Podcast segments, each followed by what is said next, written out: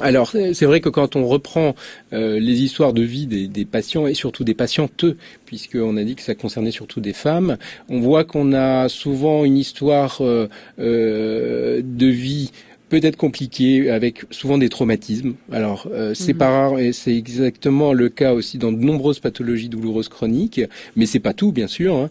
Euh, et surtout, un, tempérament très euh, actif, volontaire, euh, peut-être même un peu hyperactif.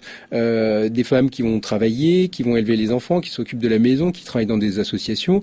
Et puis un jour, il y a une un événement qui arrive. Alors ça peut être une grippe, ça peut être mm. une entorse, ça peut être un accident de voiture, ça peut être un décès dans la famille. Et puis on a l'impression que tout bascule. Euh, les patients disent assez régulièrement, il y avait un avant et un après. Et après, pour le coup, euh, toute activité devient très compliquée euh, et il y a vraiment une grande différence entre la vie d'avant et la vie maintenant avec les douleurs.